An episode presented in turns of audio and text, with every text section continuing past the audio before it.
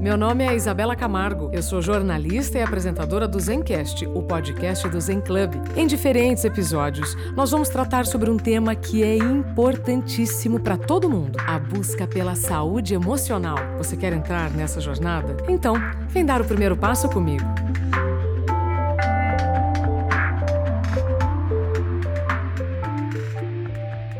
Olá, seja bem-vindo, bem-vinda ao Zencast, o podcast do Zen Club. Você sabe que a partir de agora você vai ouvir histórias, experiências e informações que podem contribuir para você pensar melhor, decidir e viver melhor. A nossa convidada de hoje é a Valéria Barcelos. Ela é cantora, escritora, atriz. Ela é tudo de bom. Ela é uma voz muito ativa no nosso cenário e que eu tenho o privilégio, então, de compartilhar o tempo dela com vocês aqui no Zen Club. Oi, Valéria, tudo bem? Oi, Isabela, que prazer estar aqui, que honra, que lindeza poder conversar contigo. É uma voz que dá paz ao primeiro oi e inquietação também. Eu vejo muita inquietação na paz, do Sagitário com Sagitário. E é, é, tão bom a gente poder encontrar inquietação na paz e paz na inquietação. Sua voz Adorei. permite isso também. Adorei. Olha, eu suspeito que tem bastante história por trás dessa conclusão que você chegou. Então eu quero saber contigo primeiro o seguinte: é, senti no seu sotaque que você vem de um dos estados mais preconceituosos do país. Sim, sou gaúcha. É? Então vamos lá. Não conte para ninguém, deixa que eu mesmo falo aqui né, no meu. então vamos lá. Eu vou te dizer mais, Isabela, ah. vou te dizer mais. Eu sou do interior do Rio Grande do Sul. Eu moro em Porto Alegre há 15 anos, mas eu sou de uma cidade chamada Santo Ângelo, que é de colonização alemã, que para que tu tenhas uma ideia, as pessoas falam em alemão entre elas na rua, assim, em alguns lugares. Então é bem complicado, foi bem complicado mesmo. Pois é, então me conta um pouquinho da sua jornada morando em Santo Ângelo, hoje sendo uma porta-voz, uma cantora exuberante para todo o país. É, qual o caminho que você percorreu até chegar hoje no papel que você está executando na sociedade? Essa trajetória e essa jornada de vida que perpassa várias coisas e que várias coisas se encontram nesse meu caminho, foi muito difícil e ainda é, mas ela teve muitos momentos de felicidade. As pessoas ficam muito curiosas para saber como é que foi a minha infância em Santo Ângelo. Eu falo, foi horrível e foi feliz ao mesmo tempo. Porque não existe uma chave na vida da gente em que a gente vira ela e diz, hoje, opa, hoje, agora eu sou uma pessoa trans. Agora eu sou uma pessoa trans. Mas existe uma chave, Isabela, que diz pra gente, agora eu sou uma pessoa negra. E essa chave virou na minha cabeça aos oito anos, lá em Santo Ângelo, quando a minha colega me perguntou por que, que eu não tinha uma mochila. E eu respondi para ela, porque minha mãe não comprou, porque, sei lá, eu levava meu material num saco de 5 quilos de açúcar escrito Cristal Sugar. Acabei de fazer propaganda para Cristal Sugar. Né? Cristal Sugar, Cristal, nunca esqueço. Que eu fiz uma sacolinha e levava uma... Eu estava feliz de ter material para ir escola, muito feliz. Muito feliz. E ela disse: Não, tu não tem porque a tua mãe é negra e porque pessoas negras não têm dinheiro para comprar as coisas. A partir deste momento, uma chave virou em mim e eu passei a ser morena, eu passei a ser mulata, eu passei a ser cor de cuia, eu passei a ser parda, tudo menos negra. E, e esse impacto também veio quando eu começo a me entender por gente e perceber que a minha sexualidade, o meu gênero, que embora eu não soubesse naquela época, eram diferentes dos demais. Uma história maravilhosa que eu vou te contar agora. Eu tinha uns por volta de sete anos de idade, eu fui tomar banho com a minha mãe e olhei pro genitália dela e falei, mãe, mas o que é isso? A minha mãe, achando que eu tava falando dos pelos pubianos dela, disse, quando tu crescer, tu vai ter também. Mas junto a isso, imaginação da pessoa é coisa séria. Junto a isso, eu tinha uma tia que ia na minha casa, ela tinha uma verruga no nariz.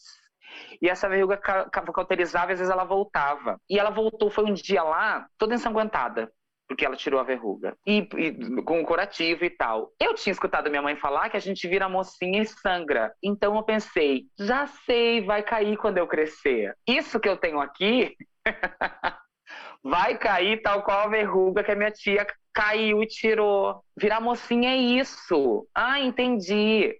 Caiu pintinho, isso, e todo mundo vira mocinha. Eu achava que todo mundo era menina, achava que todo mundo era igual a minha mãe com o tempo eu descobri que não era assim e veio aí mais uma descoberta nessa minha trajetória de que a minha vida não ia ser fácil, que eu ia ter que ser uma pessoa em casa, uma criança com as minhas amigas, uma criança com algum tipo de pessoa. Uma maturidade muito precoce.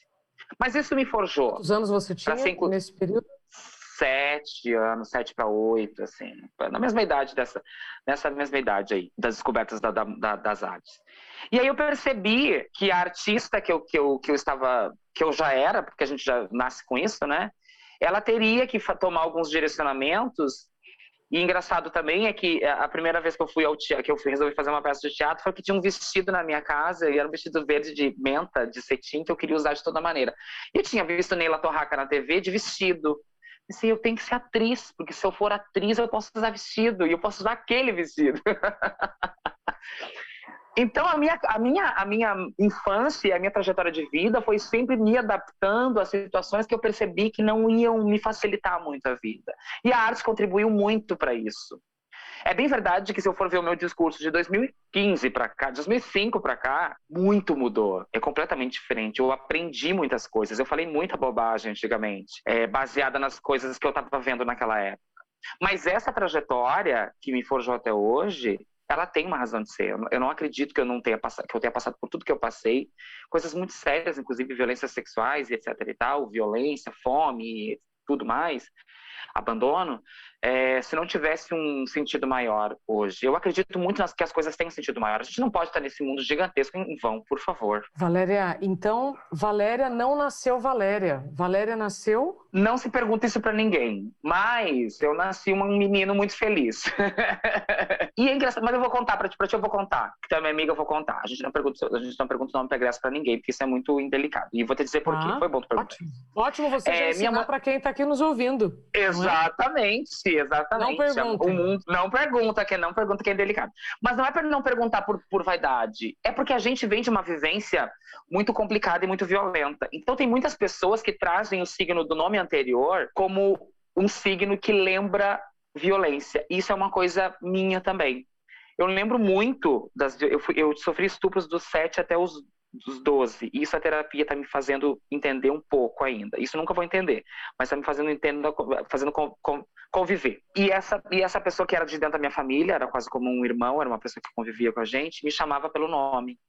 Entendi. Então, cada vez que eu falo isso, as pessoas têm que entender que muitas dessas pessoas, como eu, pessoas trans como eu, quando tem esse nome, isso muito mais do que uma pura vaidade, não é uma pura vaidade, é porque há uma história e há um peso gigantesco de vida aí. Então é por isso que a gente não deve perguntar. Foi bom tu perguntar isso, porque foi uma coisa que eu já expliquei aqui. Mas eu falo para você. Minha mãe lia O Tempo e o Vento, o livro clássico de Érico Veríssimo. E ela já tinha na sua cabeça que na barriga estava gerando uma menina. Porque ela tinha brigado com o meu pai, genético, eu sou adotada por um outro pai do coração hoje. E ela tinha essa certeza e ela queria que fosse ou Bibiana ou Ana ou Maria Valéria. Olha que coisa incrível. Não deu certo, né? ali a genética foi, foi é, traiçoeira e quando nasceu ela teve que homenagear o Capitão Rodrigo. Mas, olha que coisa curiosa. Aos 25 anos, quando eu vim morar em Porto Alegre, eu já eu estava morando em Santo Ângelo e estava lá passando fome, não tinha mais nada que fazer em Santo Ângelo. Ninguém me dava um emprego, ninguém me dava nada, eu precisava fazer alguma coisa, eu resolvi vir para a capital do estado, Porto Alegre. Mas antes eu teria que fazer alguma coisa para sair com um certo glamour da cidade. Criou-se o primeiro concurso de rainha do carnaval de Santo Ângelo. Foi quando lá uma outra menina trans disse para mim: "Precisamos te dar um nome pomposo". Hum. E ela disse: Já sei, o gingado da Valéria Valença e a voz da Whitney Houston. Na época eu assinava a Valéria Houston. Hoje eu assino Barcelos porque consegui mudar a minha documentação e, e, e, e ali está uh, Valéria Barcelos. Mas o mais curioso é que minha mãe queria que fosse Maria Valéria, queria que fosse Valéria. Lá no subconsciente dela. E isso Sim. ficou em algum lugar aqui no Incrível. universo. E aí eu fiquei muito tocada quando ela falou isso, essa, porque é um batismo, né? As pessoas trans se batizam umas às outras com nomes. Eu cheguei a ser Isabela durante um tempo, eu queria ser Isabela. Eu queria ser Mariana, eu queria ser muitas coisas, mas o nome que veio ali era o que minha mãe queria que fosse Valéria. Que coisa incrível, né? Perfeito. A Valéria, ela foi se formando. Isabela, eu acho que é o conceito mais na nossa mão aqui, no nosso dia a dia, mais aplicável da daquele livro que fala que não se nasce mulher, torna-se uma né? Aquele conceito que diz não se nasce mulher, torna-se uma. Eu acho que é isso, exatamente isso. Foi um tornar-se. Não foi nem um descobrir-se, foi um permitir-se. Não era uma permissão minha, porque eu nunca fui diferente. era uma permissão do externo. E, isso é uma coisa muito curiosa, Isabela, e muito boa, e muito importante de se falar, o quanto o externo pauta o nosso interno. Tem pautado o interno de, pessoas, de mulheres, tem pautado o interno de negros, de pessoas trans, de minorias, que não são minorias tanto assim. Porque a gente acaba por não externalizar o nosso interno, porque o externo não nos permite.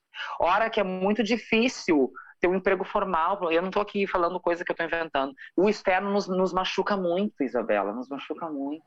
E, e, não nos permite coisas básicas, não nos permite ser.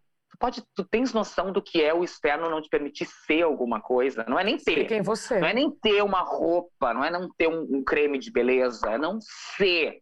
O externo não te permite que tu sejas. Isso é uma violência de vida, gente. De... É por isso que tantas de nós sucumbem à depressão, tantas de nós.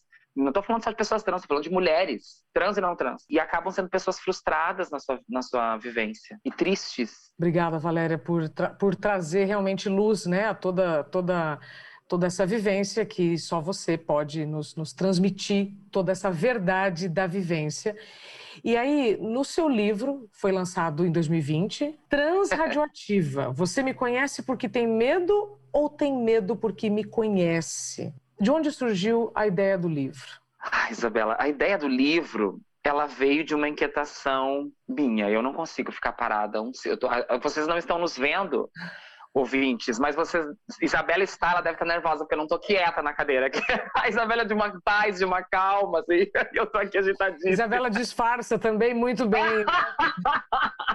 e a, a ideia do livro veio, na verdade, dessa inquietação e da vontade genuína de falar, no momento em que eu não podia. Eu estava passando por um câncer, um tipo de câncer bem complicado que é, é em decorrência de é em decorrência de HIV quando tu, não, quando tu não trata direitinho. E eu acabei. Olha como a terapia é maravilhosa, porque eu acabei esquecendo disso.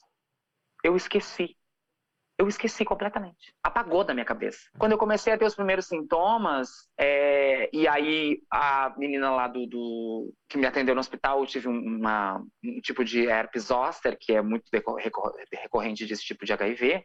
Os primeiros ela, sintomas do câncer?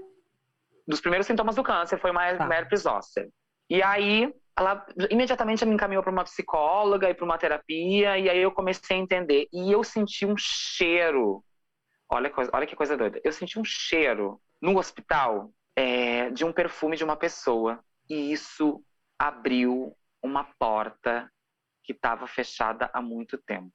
A partir disso, eu comecei a lembrar de coisas e eu lembrei desse, dessa, dessa, de tudo isso. Eu pensei, meu Deus, eu já tinha passado por isso, já, né, e foi isso que aconteceu, e, é isso.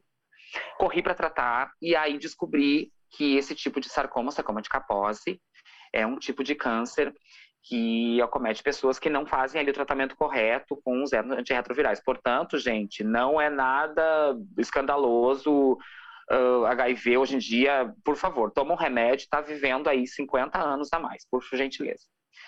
Uh, mas era perigoso demais, né? Esse, esse câncer é uma, é uma coisa muito perigosa. E eu me vi, no momento, numa situação em que eu pensei imediatamente outras pessoas como eu, outras pessoas que não entendem o que está acontecendo. E eu pensei, gente, mas eu não tenho esse direito de ficar quieta, não. Eu já não fico quieta falando besteira, eu não tenho como ficar quieta, as pessoas precisam saber sobre isso. E aí eu fui pro Facebook e escrevi um texto gigantesco, as pessoas não leem textos gigantescos, o que é triste, porque né, nós da literatura, me incluo agora, Uhum. É, ficamos ali apreensivos, a gente quer dividir, a gente quer provocar as pessoas. E aí eu resolvi fazer um vídeo falando sobre isso e vi que as pessoas tinham muitas dúvidas. Como é que é quimioterapia? Como é que faz? Como é que não faz? Onde entra numa máquina, toma um remédio, toma uma pílula. E eu comecei um blog chamado Transradioativa, porque é uma trans que ingeriu tanta radiação que ela já está transradioativa, por isso o nome, né? Que tem esse, eh, essa vontade de explicar para as pessoas. O subtítulo vem de uma provocação real mesmo de Quantas pessoas trans você conhece e quantas pessoas conhece ao ponto, ao ponto real mesmo de não ter medo das coisas que tu sabe dela e mais que isso, será que tu conhece mesmo essa pessoa? Será que ela convive, na, ela tá ali teu, na tua convivência de uma maneira naturalizada ou é só um token, né? Porque tem muito disso. Ah, eu conheço uma pessoa trans na minha cabeleireira, eu conheço a Maite Schneider, que é maravilhosa. Eu conheço. A Maite falou isso pra mim, que tem uma amiga dela que usa ela como referência. A Maite também não tem papas, né? A Maite é maravilhosa. É, e aí a gente, eu me vi nesse lugar de querer dizer alguma coisa para outras como eu e para pessoas que não estivessem passando por câncer, mas que se vissem na situação de precisamos fazer alguma coisa, não é um bicho de sete cabeças, é, a gente precisa falar sobre isso, a gente precisa tirar esse peso da palavra câncer. Eu uso a expressão o quarto signo para dizer estou passando pelo quarto signo quando a gente uhum. fala que está com uhum. câncer, estou pelo quarto signo do zodíaco que é câncer que é mais delicado, né? As pessoas não ficam tão assustadas. E aí o livro veio dessa vontade de dizer algo, de falar algo e de botar para fora essas inquietações que eram minhas, mas que eu percebi em algum momento que não eram só minhas, que eram de muitas pessoas. E hoje como você está? Ai, ninguém está bem nesse nosso país, mas com relação ao câncer, eu estou ótima. Eu estou sempre. E agora, Isabela, é o mais é o mais doloroso para mim, eu diria. Porque eu tenho quatro anos para até que a médica me diga você está curada. Uhum. E isso é uma sensação terrível, porque cada mês que eu faço um exame e aparece qualquer coisa, esse fantasma volta. Né? Eu acabei de fazer umas, uns exames e apareceu uma coisinha lá que talvez tenha voltado no meu rim e, no, e, e na minha axila direita. Não tenho medo. Trata, doença agressiva, tratamento agressivo. E é assim que as pessoas têm que pensar, viu? Vai lá, tu faz o teu remedinho e é isso. E eu gosto de pensar sempre que se a transfobia e o racismo não me mataram, vai ser uma doença como essa, que já tem até remédio que vai me matar? Claro que não, não me permito isso. Nem pensar, não mesmo. A, a gente tem que pensar que para preconceitos, para racismo e transfobia não tem remédio, não tem pílula, não tem radioterapia nem químio, mas para câncer tem. Mulher, então, é... que frase é isso? Se o preconceito ainda não, Perfeito. Não tem remédio, gente, não tem pílula. E, e, o importante também é a gente pensar sempre que a gente está aqui nessa passagem, nesse mundo, né, nessa, nessa vivência, com muitas missões. Eu amo viver, Isabela. Eu amo com todas as minhas forças que eu nem tenho, chega a faltar o ar. Eu acho que viver é urgente demais. Viver é muito urgente. A gente não pode perder o tempo da vida da gente focando na doença. Vamos focar na saúde. A gente não pode perder o tempo da vida da gente focando em gente asquerosa e preconceituosa. Vamos nos ajudar uns aos outros, falar. Uma das coisas que eu vejo muito é as pessoas dizendo assim: ai, mas agora tudo é uma não pode falar nada, né? Tudo é uma questão de. É, tudo é politicamente correto. Meu amor, politicamente correto não existe. Existe o que é correto. Nunca foi correto fazer piada com mulher, nunca foi correto fazer piada com negro, nunca foi correto falar nada disso. A gente precisa evoluir. A gente está aqui para essa evolução. Pode parecer muito poliânico o que eu vou falar, mas eu, eu penso muito que, o, que essa doença, que o quarto signo, veio para me centrar eu, eu sou uma pessoa muito agitada. Eu vivia numa coisa louca que eu estava fazendo show no Rio de Janeiro hoje, amanhã em Fortaleza, depois em Porto Alegre, depois na Argentina. Eu não tinha tempo de pensar essas coisas. Essa, o quarto signo me, me ensinou uma coisa preciosíssima, que eu não sou dona do meu tempo, que ninguém é. E que tem, a gente precisa passar por processos precisa passar por processos. Eu lembro exatamente de um. Eu, resolvi transformar tudo em arte desse período. Tudo virou uma, uma obra de arte. Então, eu criei uma exposição fotográfica chamada 2023.3, ou Casa do Caranguejo Ermitão. Caranguejo é símbolo de câncer. O caranguejo ermitão é aquele que junta quinquilharias para fazer uma casa. E cada vez que eu saía da quimioterapia, eu atravessava uma loja de 1,99 que tem na frente do hospital e comprava uma quinquilharia porque eu já estava pensando nessa exposição. Tudo eu transformei em arte. Eu, eu, eu, fiquei isolado durante um tempo dentro do quarto, porque pegamos uma bactéria lá, e eu fotografei tudo que tinha lá dentro para essa exposição. Eu criei, é, eu escrevi o um livro, né? Eu criei uma peça chamada Cabeças Carecas, em que eu recito, que eu falo depoimentos de mulheres que estavam lá dentro da sala de quimioterapia comigo. Então eu não, eu, eu, resolvi que tudo ia virar arte em algum momento. Eu, eu quis transformar isso, porque eu percebi, nós artistas, tu és uma artista também, Isabela, certamente. Nós artistas, a gente lida com uma coisa que as pessoas não veem, que eu, eu, o conceito de arte para mim é ar. É o que eu tenho, é, é, é o que me faz viver. É, o, é como o oxigênio. Ar, eu gosto de dividir a palavra arte em duas: ar e T o ar que eu tenho, o ar que eu respiro. É, arte para mim é isso. Nada faz mais sentido do que a gente poder dar o nosso ar nesse momento em que as pessoas o perdem, literalmente. E a gente está aqui dando o nosso ar, né? A gente está aqui fazendo esse, vocês não estão vendo ouvintes, mas atrás da Isabela, vou descrevê-la para vocês. Ela está com uma blusa azul. A Isabela é uma mulher linda e atrás da Isabela tem um livro que diz "Dá um tempo", que é o livro da Isabela. E tem umas orquídeas lindas atrás. A gente pensar nesses, em tudo isso aqui, nesse quadrado aqui, tem arte, gente. É uma coisa que a gente não pega, tal qual o ar, mas é uma coisa que eu, artista, não consigo viver sem, tal qual o ar. Lindo, lindo, lindo. Então, já que você descreveu como está meu cenário, Valéria, deixa eu descrever o seu, que eu já estou bem de olho na senhorita, que tem várias imagens da Torre Eiffel atrás da Valéria. Tem quadro, tem, miniatura, tem miniaturas de vários tamanhos da Torre Eiffel. Exatamente. Você é uma apaixonada pela vida, como eu vejo que você também é por Paris. Completamente, completamente. O que que, o que que, então, seguindo aqui nesse caminho, né, o que que te apaixona nessa sua jornada como artista, como cantora? O que, o que te deixa apaixonada? O que te faz manter essa luz, essa fagulha o seu propósito para continuar educando quem está à sua volta? O que tem me deixado muito apaixonada ultimamente é a vontade de viver real. Quando a gente se vê numa situação que eu estive, de, de, de uma doença que eu tive, que não é assustadoramente, mas que assusta, não é algo, né, assusta, mas que assusta. Claro. Assusta, fiquei muito assustada. É, quando a gente se vê numa situação como essa, a gente fica pensando, meu Deus, quanta coisa eu não fiz, gente, eu não dei entrevista pra Isabela, eu preciso. eu preciso falar com o Zen Club, eu preciso falar, eu não, eu não, não, não admito perder tempo com isso, não ter feito, perder meu tempo e não ter feito isso. O que tem me movido ultimamente é realmente a vontade intrínseca e desesperadora de viver, de querer fazer tudo ao mesmo tempo e de entender que a gente pode fazer muitas coisas que a gente não faz. E como eu falei, viver é muito urgente, né, para mim, tem sido muito urgente. Então essa paixão pela vida tem movido todos os meus projetos, tem movido todos os meus dias. Essa minha vontade incomensurável de saber das pessoas, essa minha vontade incomensurável de saber da vida das pessoas, não sendo curiosa, claro, mas entender. Eu preciso saber da sua vida. Peço alguém para me contar sobre o seu dia. É isso. Peço alguém para me contar sobre o seu dia. Eu tenho sentido muita falta de abraços também. Embora eu precise pontuar o quanto a vida tem nos colocado nessa situação de falta de abraço, de falta de toque, mas se a gente for pensar, Isabela, há uma pandemia social, não estou aqui romantizando e calma que eu vou falar, preste atenção, não, não coloquem palavras na minha boca, coloquem em croissants. Há uma pandemia social para pessoas trans desde que a gente se entende pessoa trans. A gente não tem direito social adquirido de sair na rua com tranquilidade, sem ser atacada, sem ser mexerem com a gente, né?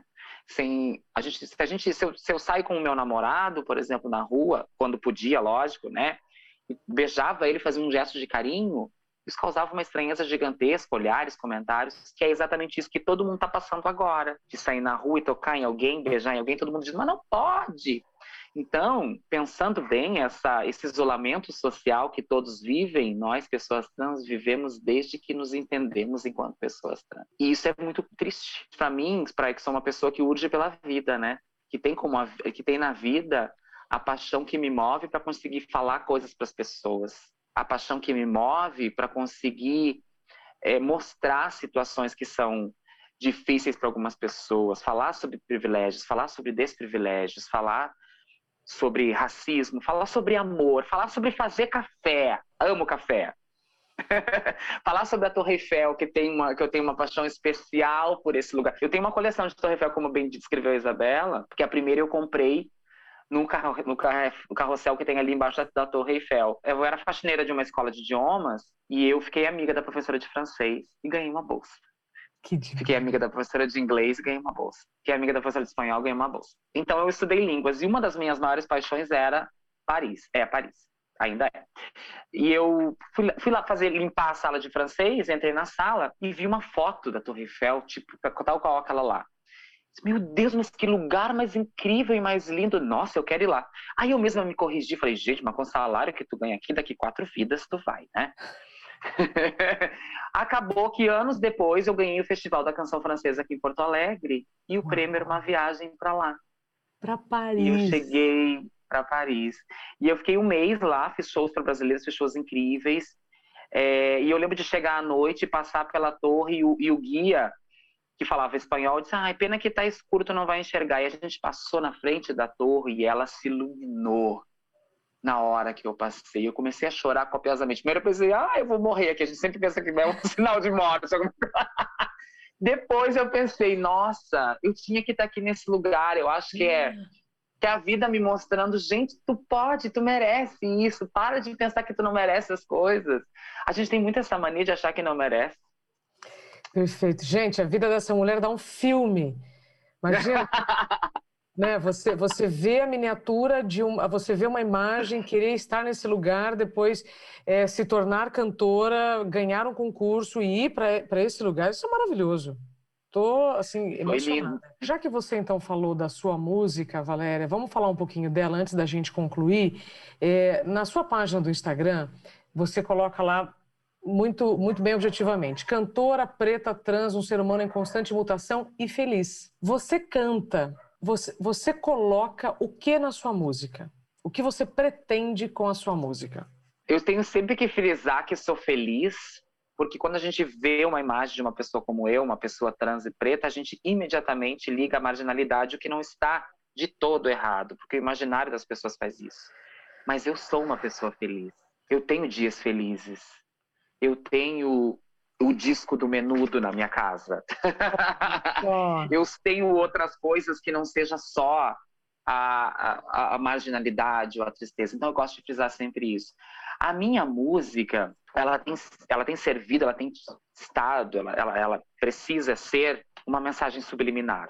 Ela precisa contar alguma coisa, inclusive que eu sou feliz para lembrar as pessoas disso. Bob Marley dizia maravilhosamente que ele queria falar tanto sobre o amor que ia chegar um momento da vida das pessoas que elas iam ficar infectadas, tal qual um vírus que entra pelo ouvido, que era no caso a música, e elas iam falar muito, iam viver, iam ser amor. Eu levo muito ao pé da letra isso, esse conceito do Bob Marley, eu acho que a minha música tem esse papel, né? Já que somos corpos parlamentares, nossos corpos são parlamentares, Isabela, o meu e o teu, todas as pessoas, mas em especial nós mulheres, temos corpos parlamentares. O que, que, é isso, Valéria? Que loucura é essa? São corpos que falam por si. Se tu chegares num lugar, Isabela, as pessoas vão te olhar, vão olhar esse rosto lindo que a Isabela tem, dizer, a Isabela, o que, que essa mulher está fazendo aqui? Será que ela é dona da empresa? Será que ela é da polícia? Ela veio xingar? Sempre tem uma leitura que fazem do teu corpo. Um rótulo o rótulo, exatamente isso, a leitura. E eu também, quando chego, eu não chego em um lugar, o que, que essa pessoa está fazendo aqui? Eu chego para fazer um show, uma vez, uma vez que eu fui fazer um show no lugar, as pessoas acharam que eu era da banda, mas que eu era bailarina da banda, que eu dançava, que eu fazia uma coreografia, não achava que eu era cantora. Isso é um conceito que eu ouvi da minha querida amiga Elisa Lucinda, que me disse: nossos corpos são parlamentares, Valéria. Eles falam alguma coisa para as pessoas, mas as pessoas estão lendo errado. Elas estão lendo aquela resenha que está aquela resenha que está no Wikipedia, sabe? Que nem é completa. Elas precisam ler pelo menos o prefácio ou alguma Sim. parte desse livro para entenderem melhor. A minha música tem sido assim. Ela tem sido uma, uma mensagem subliminar que leva, assim, esse, isso que Jean Willis, meu querido amigo também, que aliás faz o prefácio do meu livro, criou esse termo que chama MPB Trans, que é música popular brasileira feita por pessoas trans, que fala o que das nossas vivências, dos nossos amores, das nossas alegrias, das nossas tristezas, do que a gente precisa, do que a gente não precisa, mas que fala também e principalmente fala de, das especificidades de cada uma de nós, daquilo que a gente precisa, do contato, é, da proximidade. Eu, eu, eu gosto de dividir as nossas vivências em três pilares. Eu estou falando agora de pessoas trans, que é, primeiro a gente precisa ser escutada, escutar. Escutar é diferente de ouvir. Ouvir é mecânico. Ouvir é o som que entra pelo ouvido, passa pelo tímpano, bigorna, estribo, ferrador, essas coisas lá da aula de biologia. Isso é ouvir. Escutar envolve outras inteligências. Envolve eu sentir. Sentir. A real dessa pessoa. Saber de onde ela veio, por que ela fala tão rápido, por que ela gesticula tanto. Que realidade dessa pessoa que esse corpo está falando, né? Então, escutar. Depois, aliás, primeiro de tudo, antes de escutar, é respeitar. Sim. Respeito, respeito é imprescindível, né? E ninguém está falando de aceitação, porque tem que, quem, se, quem, tem que se aceita é quem foi pedido em casamento ou não, ou quem mandou um currículo ou não, não é o nosso caso. Respeito depois, escutar e por último, e mais importante, oportunizar.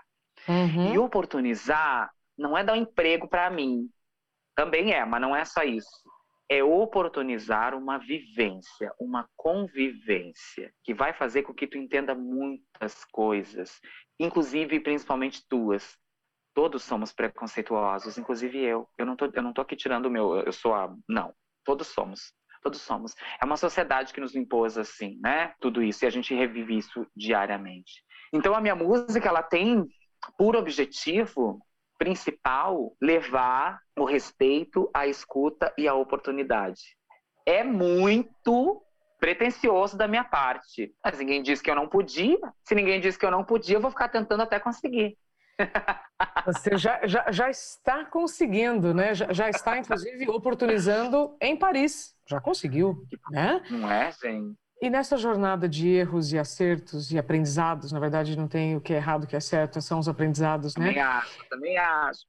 O que, que você percebeu nesse mês de junho, que oficialmente é o mês em que o orgulho LGBTQIA+, entra, nas, entra mais nas pautas? Para mim, ele sempre está nas pautas, mas assim como o mês de maio é o mês das mães, o mês da. Né, tem, tem os meses. Então, o que, você percebeu nesse mês de junho? Existe mais abertura?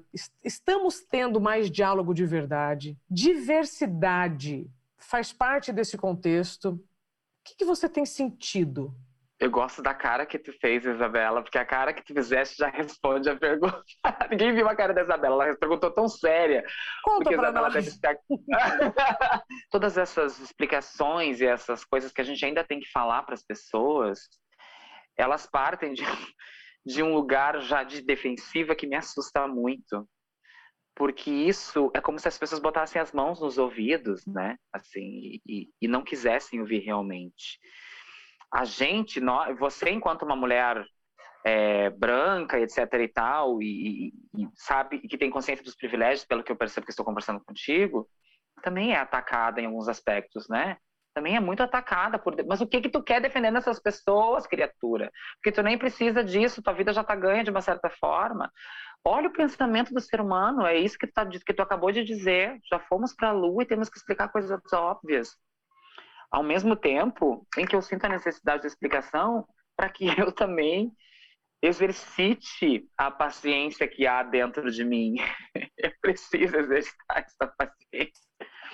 É, mas eu vejo também muita eu vejo também muita informação errada e muito medo das pessoas dessas informações. Eu postei essa semana nas redes sociais um, um vídeo falando sobre naturalizar a pergunta: que pronome eu uso com você? Tal qual pergunta: qual é o teu nome?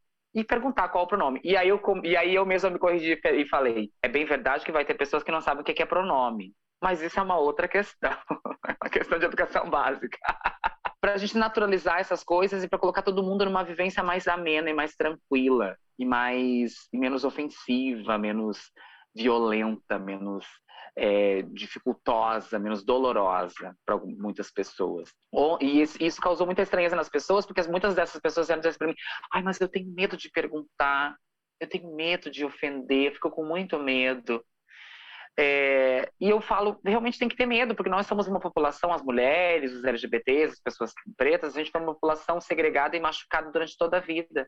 Então, nossa primeira reação é de explodir. E a gente, às vezes, não tem muita paciência de ficar explicando. Eu tenho essa paciência até a página 20. No primeiro parágrafo da 21 já começo a explodir.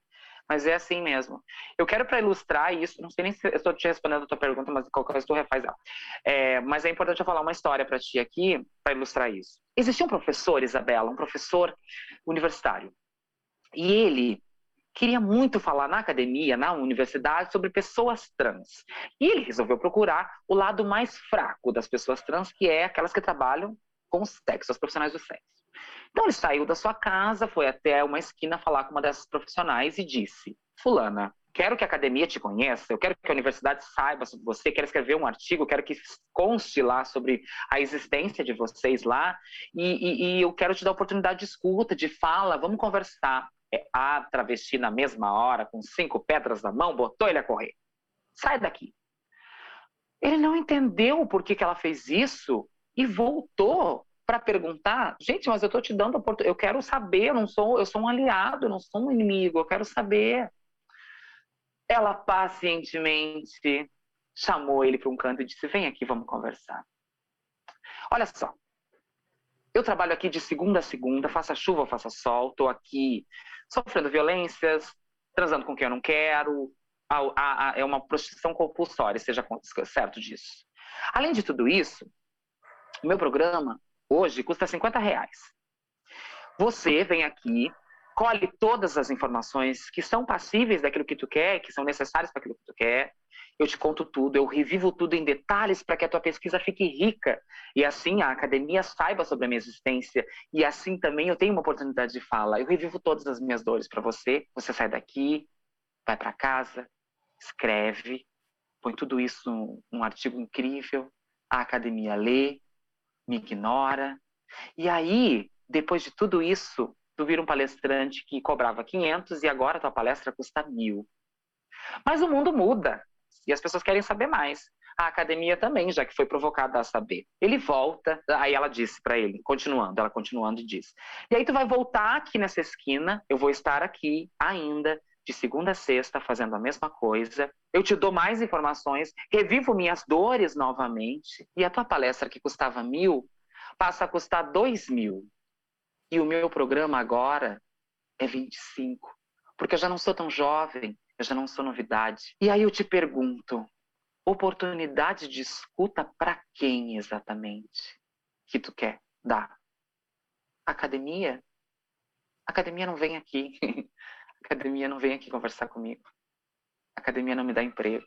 Então é preciso muito separar, Isabela, com essa história que ilustra a informação da curiosidade, né? Uhum. E da escuta que eu falei dos três pilares: respeito, escuta e oportunidade. São coisas que se juntam ali, né? Porque é muito louco a gente pensar, como tu bem disseste e ilustraste, que o homem já foi à lua e a gente precisa explicar coisas básicas desse tipo. Porque há muito distorcer de aliados, né? Há muito distorcer, né? De, de, de achar que estou fazendo uma, uma coisa gigantesca e na verdade só está, você só está oportunizando ao si próprio. E é muito doloroso isso, no final das contas. Sim, defender o respeito. Né? Nós, nós estamos falando sobre defender. Defender o respeito. o respeito. Acho que perfeito o teu conceito. E olha o que nós estamos falando, Isabela. Defender algo que é básico para todo mundo, gente. Todo mundo tem que se respeitar pelo amor da vaca Jersey, onde é que a gente está? né? A gente precisa de coisas. É, a gente está, ultimamente, a gente tem defendido coisas básicas, o respeito e o bem conviver. Pelo que eu entendi, então, da sua resposta, para todos que estão nos ouvindo, existe uma grande diferença entre você querer saber para compreender, contribuir e melhorar né, o seu contexto, e simplesmente por uma é, curiosidade ou interesse próprio e guardar para si. Foi como você falou, né? Tudo que você viveu com a, a, o seu problema de saúde, pelo quarto signo, te fez oferecer esses processos de cura para outras pessoas. Eu vivi também isso mas é, num, num, outro problema ocupacional chamado síndrome de burnout, e é a mesma coisa que você. Né? Quando você não encontra as respostas que você procura, está na hora então de você compartilhá-las. Para encerrar então, Valéria, você falou no início aqui da nossa prova sobre terapia. Me conta uma coisa, há quanto tempo você flui pelas terapias? Como isso é importante para todos esses processos de adaptação, de respeito, de aceitação e tudo mais? E a gente falou aqui em off sobre isso e eu disse que todo mundo deveria ter um auxílio terapia, porque isso é tão maravilhoso na vida da gente. Mas assim, hoje em dia as coisas estão um pouco diferentes e muito mais. Procurem sempre profissionais especializados, por favor. Mas existem algumas coisas que podem nos ajudar bastante. Esse espaço aqui de escuta o, Zen Club, o teu, o, o, teu, podcast aqui é uma ótima terapia para a gente ficar entendendo coisas, ficar ouvindo essa tua voz incrível, ficar é, ouvindo as coisas que tu fala. As pessoas que já passaram por aqui, que eu andei te stalkeando lá, Monja Coen, que é Ai, meu Deus, né? Dá vontade de nem sei o que fazer. Sequestrar a mulher e trazer para dentro de casa. é... E eu fluo pelas terapias há muito tempo. Eu comecei as terapias para me curar.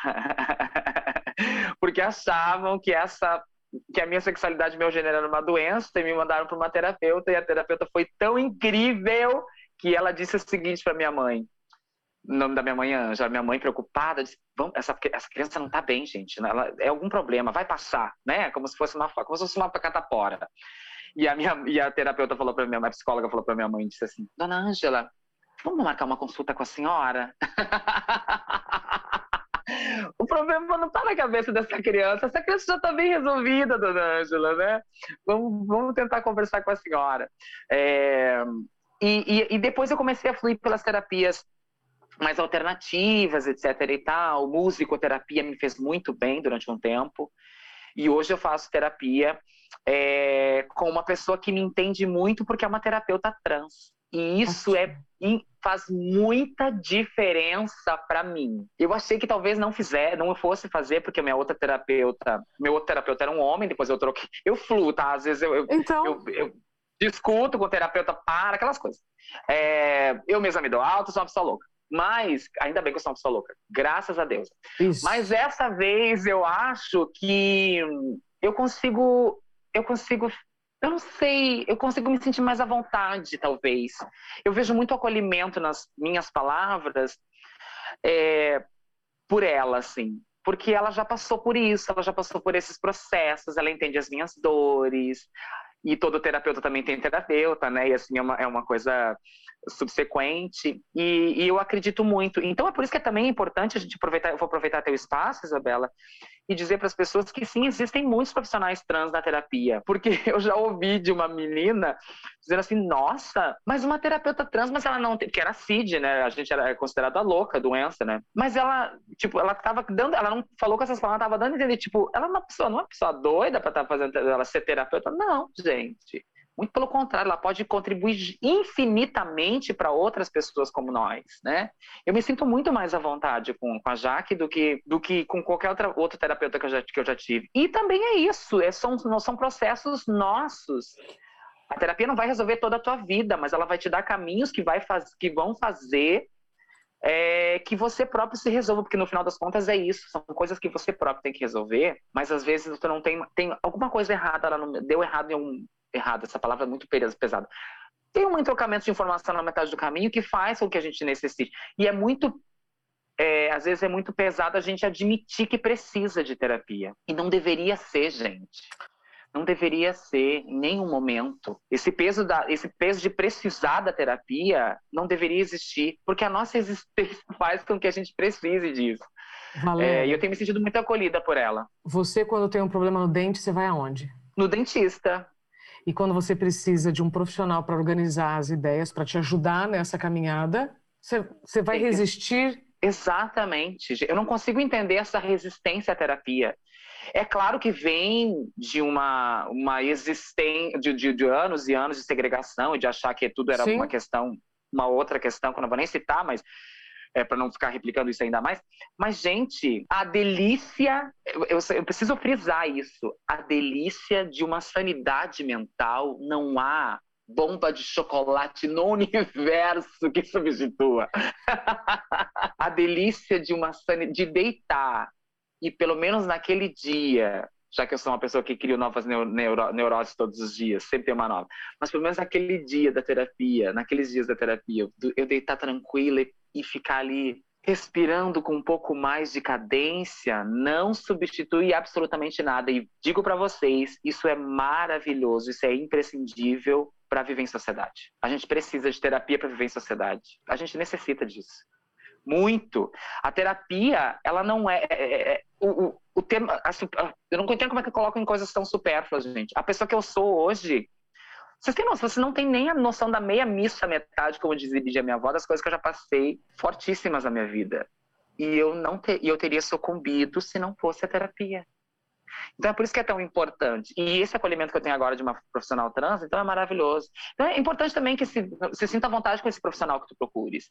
Que tu, que tu procures também outros meios, outros subterfúgios, um livro, o livro da Isabela, uma literatura, uma musicoterapia ótimo. É, o, que, o, que, o que te faz bem, procura o que te faz bem. A gente acaba sempre procurando o que faz mal, de uma certa forma, né? E isso é muito machuca demais. Não façam isso, viver urgente. Exatamente. Então, para a gente encerrar, Valéria, queria suas considerações finais. Nós ficaríamos aqui fluindo em outros assuntos, com certeza, mas respeitando o seu tempo, que nós já combinamos, de quem está nos ouvindo. Suas considerações finais, então, por tudo que você já viveu e por toda essa sua vontade de viver, para quem está nos ouvindo, qual a sua mensagem? Olha, primeiro agradecer o convite, tão gentil, e importante, né? Falar sobre falar sobre mim, falar sobre terapia de uma certa forma, não foi o nosso assunto principal, mas também foi. Agradecer muito ao espaço, é sempre bom dar espaço para pessoas trans falarem assim, livremente. Falar sobre café, deixar ela falar besteira, deixa essa menina falar, é ótimo. Porque é isso que a gente sente muita falta, né, de, da escuta. Dizer que a gente precisa, sim, que vocês se aproximem da gente. Eu gosto sempre de finalizar as falas com algumas perguntas que eu gosto que fiquem reverberando tal qual a minha terapeuta, que joga uma bomba e me deixa pensando. eu sinto muita dificuldade das pessoas, às vezes, de encontrar, entre aspas, essa palavra, ou de ter na sua vivência outras pessoas trans. Eu vou falar sobre pessoas trans agora, acho importante. Mas eu quero que vocês façam um comparativo com as pessoas não trans do seu círculo de amizade. E eu quero que vocês se perguntem: quantas pessoas trans vocês conhecem? Quantas vocês convivem? Quantas você já fez uma festa surpresa? Quantas você já recebeu uma festa surpresa? De quantas você já recebeu um abraço carinhoso, suado, daqueles da amiga de muitos anos? Quantas dessas pessoas já passaram as festas de fim de ano na tua casa? Hum? Quantas você já ligou bêbado dizendo que fez merda? Para quantas você já emprestou dinheiro? Quantas já te emprestaram? Quantas você já teve desejo, vontade, já beijou e não teve vergonha por isso? Para quantas dessas pessoas você contou uma piada? E para quantas dessas pessoas você ocultou que ela foi alvo dessa piada? De quantas você já defendeu dessa piada? Se a tua resposta aí mental foi uma ou nenhuma, eu acho que está mais do que na hora de rever todos os seus conceitos e pensar se você é uma pessoa que, entre aspas, inclui realmente. E lanço mais uma vez a pergunta: você nos conhece porque tem medo? Ou tem medo porque nos conhece? Valéria Barcelos, sinta então agora aplausos digitais, tá? De todos que estão nos ouvindo, que vão nos ouvir, muitos aplausos digitais. Isso, muito obrigada pelo seu tempo, por ter compartilhado suas experiências. Microfone sempre aberto aqui para você no Zen Club. Obrigada, viu? É, tô adorando, eu fui, eu fui stalkear ali, tô adorando, maravilhosa. Tem uma voz tão gostosa, um jeito tão lindo de conduzir as coisas, respeitoso. Muito obrigada, viu? Mesmo pelo espaço de escuta, a gente precisa muito. Beijo para todo mundo que tá na equipe aí também. Beijo. Vamos juntas, querida. E você que esteve conosco até aqui, muito obrigada pelo seu tempo e confiança.